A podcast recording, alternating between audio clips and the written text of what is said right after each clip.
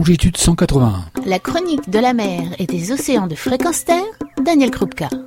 Bonjour. Mieux vaut prendre le changement par la main avant qu'il ne nous prenne par la gorge. Ça, c'est Churchill qui le disait, paraît-il. Mais les citations, même sensées, n'ont pas pour autant démontré l'intelligence du genre humain dans le passage de l'intention aux actes. Nous sommes loin du compte en matière de changement de nos pratiques. Loin du compte en vitesse d'exécution des bonnes pratiques face aux destructions quotidiennes de tous ordres que nous infligeons à notre environnement naturel. C'est une course à la vie, à la mort. L'ensemble des nations ne sait ni imposer une paix globale, ni favoriser une répartition juste des ressources, ni administrer les droits de l'homme, et que dire des droits de l'environnement, du droit des océans, inexistants, car submergés par notre projet mondial commun, mourir en cœur, tous étouffés par nos déchets, nos pollutions de toute nature, par la destruction systématique des écosystèmes vitaux auxquels nous appartenons. Et pour reprendre un blogueur canadien qui m'a inspiré, c'est sans doute le seul lien qui nous unit. Et dans cette chronique consacrée à l'océan, disons-le, osons-le, nous sommes désormais sur le même bateau. Un bateau qui coule, et nous coulerons sans doute ensemble. Les chiffres sont alarmants et souvent ignorés. Par exemple, les pollutions feraient déjà 9 millions de morts par an. Et la pollution atmosphérique à elle seule causerait plus de 5 millions de victimes. Vous serez peut-être rassuré d'apprendre que la majorité de ces cadavres habitaient l'Inde ou la Chine.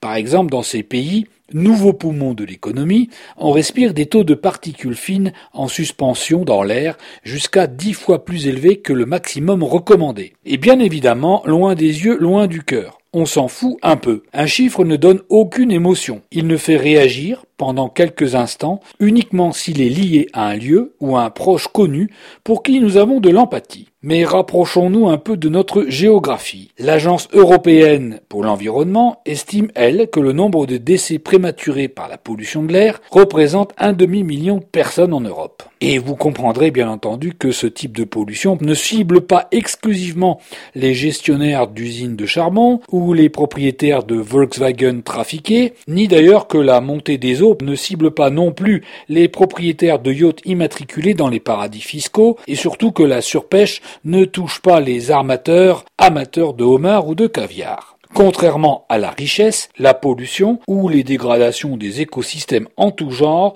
se distribuent uniformément et ce sont souvent des familles ordinaires, de faibles contributeurs, simples citoyens, pêcheurs artisanaux ou consommateurs lambda qui meurent, qui crèvent au nom de la synchro-sainte croissance économique. Les douaniers ne peuvent rien contre les nuages de pollution, ni contre les destructions unilatérales ou les surpêches internes et locales. Ces phénomènes négatifs, tels que les pollutions, le réchauffement climatique, l'acidification des océans, n'ont rien à faire des frontières et se promènent autour du globe. Un exemple en est le continent de déchets plastiques, macro et microplastiques, pesant plus de 7 millions de tonnes à la dérive dans l'océan, océan qui s'acidifie, rappelons-le au passage, grâce au carbone que nous dégageons avec nos véhicules, entraînant disparition des récifs coralliens et diminution des coquillages et crustacés, avec des conséquences conséquences sur l'ensemble de la chaîne alimentaire. L'hebdomadaire médical The Lancet, qu'on ne peut pas qualifier d'écologiste, affirme aussi par exemple que la pollution fait plus de morts que tous les conflits de la planète réunis. Que dire si nous ajoutions la liste de l'ensemble des hommes et des espèces animales et végétales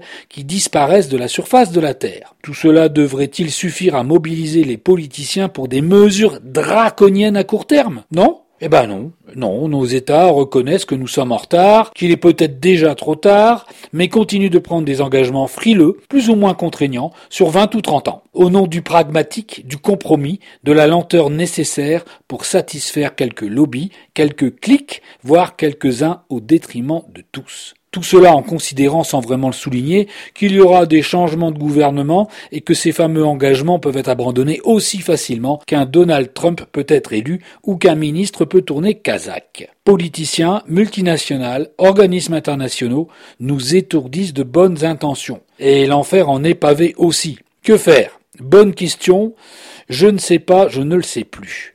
Pourtant, je suis les sujets écologiques et ceux de l'océan en particulier depuis belle lurette. J'ai révisé mon alimentation, modifié l'utilisation des ressources en eau, électricité, diminué mes transports, j'ai démarré un potager, j'ai refusé les intrusions de la télévision et du smartphone et j'ai prêché la bonne parole chaque fois que cela était possible. J'ai aussi utilisé tous les moyens légaux, le vote, la pétition, les actions citoyennes de tout ordre avec quelques résultats, annihilés quand même par la vitesse de propagation des destructions en tout genre. Est-ce que ça change quelque chose? Un peu, peut-être. Dois-je m'épuiser inutilement? J'essaye de faire ma part, mais j'avoue, la vérité brise mon enthousiasme. Les véritables responsables, ceux qui ont le pouvoir de faire une différence, demeurent les entreprises d'envergure, les multinationales qui dictent trop souvent les règles à nos gouvernements.